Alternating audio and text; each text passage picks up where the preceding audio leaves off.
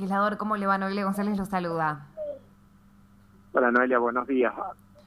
Bueno, hoy eh, eh, en esta mañana del día martes eh, han presentado casi 39 mil firmas recolectadas para que el gobernador no acepte la jubilación del juez Pisa. Así es, hace un instante hemos estado con Amelia Campos, la compañera de trabajo de Paola, que viene en representación de las amigas, de las compañeras de trabajo, de los familiares, le hemos dejado al gobernador, tal como lo señalaba, 40.000 firmas, es decir, la voluntad de muchísimos tucumanos que se han sumado a esto que nosotros le venimos reclamando desde la hora cero, y es que eh, no acepte, que rechace el pedido de renuncia del juez Pisa. Porque si el gobernador acepta esa renuncia, lo que va a suceder es que este juez que ha tenido una vinculación directa con el femicidio de Paola, se va a ir con honores y por la puerta grande y además con un premio que es la mejor jubilación que existe en la Argentina, que es la prevista para los magistrados. Entonces, eh, me parece que el mensaje de la mamá de Paola es el que mejor refleja lo que significaría esto.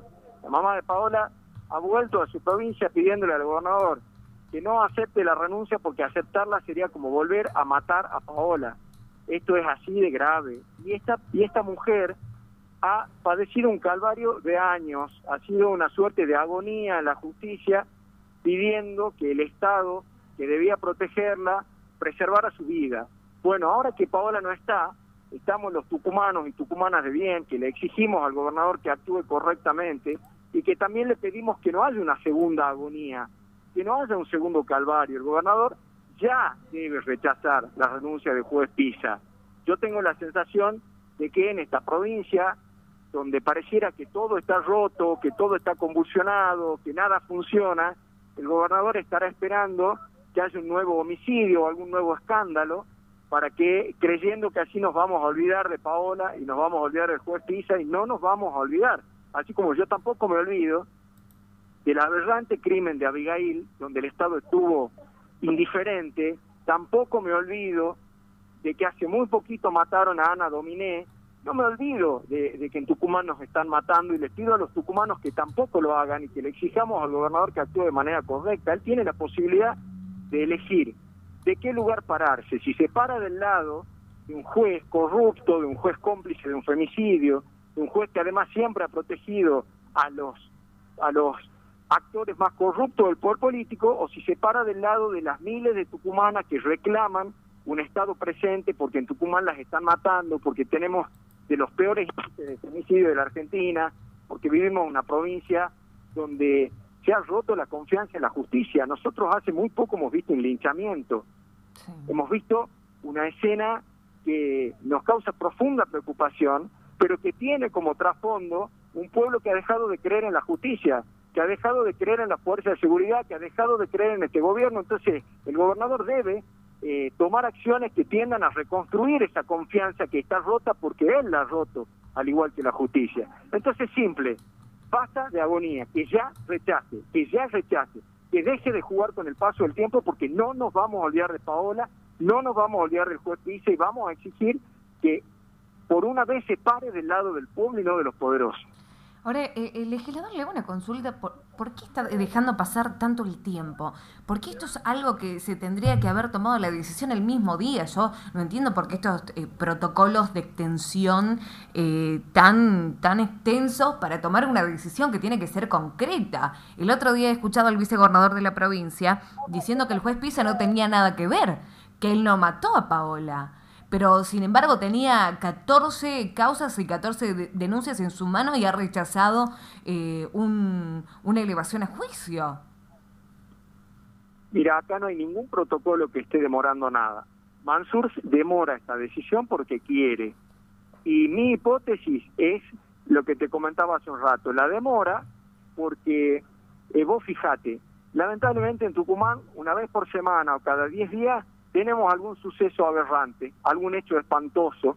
Hace un instante hablaba con Amelia Campos, con, con, la señora que te decía venía en representación de las compañeras de trabajo de Paola Tacacho, y me decía Amelia, a mí me da mucha vergüenza y mucha tristeza, porque Tucumán permanentemente es noticia por cosas malas y los tucumanos somos mejores que esto. En Tucumán hay muchas cosas en las cuales sentirse orgulloso y nosotros todo el tiempo sentimos vergüenza. Entonces el gobernador sabe que en este desgobierno, que en esta provincia explotada, que en esta provincia destruida, pasamos rápidamente de página porque no terminamos de llorar uno de nuestros muertos y ya estamos llorando otro. Entonces probablemente esté esperando el gobernador otro escándalo, otro hecho aberrante que nos distraiga y no nos vamos a distraer. Mi compromiso no es solamente con Paola y sus seres queridos, mi compromiso es con los tucumanos, tienen mi palabra de que no voy a parar, no me voy a correr un segundo de la batalla de este tema, porque no voy a tolerar que sigan matando a las mujeres en Tucumán y en esto el gobernador, si no cambia el rumbo, también tiene responsabilidad y tampoco vamos a dejar que pase desapercibida esa responsabilidad. Debe hacerse cargo, porque además esta justicia no sale de un repollo. Esta justicia es la justicia que durante años Alperovich puso a dedo cuando desarmó el Consejo Asesor de la Magistratura. Y ahora es la justicia que sigue armando su, mismo armador judicial, que es Edmundo Pirincho Jiménez, nada más que ahora con Mansur. Y además yo les recuerdo a los tucumanos cómo es el proceso de designación de los magistrados. El gobernador propone la mayoría oficialista levanta la mano en la escribanía de la Casa de Gobierno y después finalmente son sentados estos jueces y fiscales. Es decir, que los que nos gobiernan desde hace más de 30 años son los responsables de que tengamos esta justicia, porque también cuando los escucho livianamente decir la justicia es la responsable. Bueno, miremos la cabeza de la justicia, miremos la corte, miremos la corte. Estofán era fiscal de Estado de Alperovich, hoy vocal de corte. Daniel Pose ha sido funcionario, es eterna la lista de cargos en las que ha estado por el Poder Ejecutivo, también durante el gobierno de Alperovich, hoy vocal de corte. Claudia Esdar, no ha sido ella funcionaria, los funcionarios han sido el, hijo, que ha sido mano derecha de Alperovich. Pensemos eh, en Leiva, por favor, un vocal con promedio a plazo. Llega porque venía del riñón del poder político igual que los otros y venía de ser fiscal de Estado y por último, la doctora Rodríguez Campos, sobrina del mundo Pirincho Jiménez, eh, del riñón de la familia judicial y del poder político. Entonces, cuando dicen es culpa de la justicia y yo miro la corte y veo que la corte es el, el partido justicialista, que no me falten el respeto, que no nos tomen por sonso. Totalmente lo que dice, totalmente lo que dice José, porque quienes están eh, ahí como jueces en, la, el vocal de la corte y todo, son personas que pusieron ellos hace más de 30 años que está instaurado eh, el periodismo acá sin, sin cesar. Entonces, eh, ¿a quién se le echa la culpa? ¿Quiénes son los responsables? Porque siempre se, se hace la mirada hacia otro costado y no se dicen las cosas como son.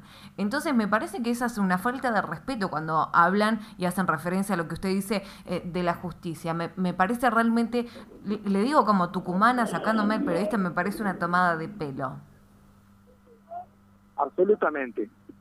Acá para mí es importante, a veces hay, hay situaciones que son momentos bisagra en, la, en la historia de las sociedades, en la historia de los pueblos. La, terrible muerte de Paola debe ser un momento bisagra para Tucumán. Toda esta agonía que está generando nuevamente Mansur debe llamarnos a la reflexión. Y si el poder político decide protegerlo a Pisa, ya sea porque el gobernador le acepta la renuncia o porque después en la legislatura la mayoría oficialista lo protege, porque además vamos a tener que pelear en, en dos etapas, ahora estamos dando recién la primera parte de la pelea, los tucumanos tendremos que decir también qué hacemos con eso.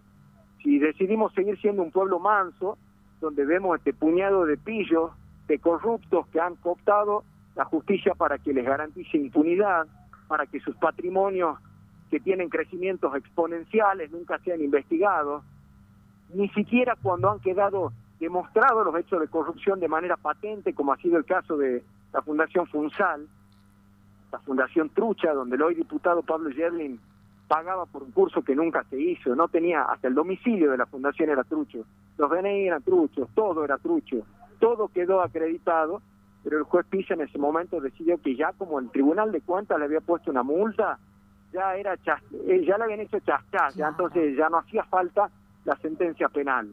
El que se roba los fondos del Estado le está metiendo la mano en el bolsillo a los tucumanos y por lo tanto tiene que ir preso. Entonces los tucumanos tendremos que entender que la justicia no sale de abajo de la piedra, que sale de la casa de gobierno y por lo tanto tendremos que decidir si queremos seguir teniendo gobiernos que garanticen impunidad o gobiernos que garanticen la armónica vida en sociedad respetando las reglas de juego y donde realmente todos los tucumanos seamos iguales ante la ley.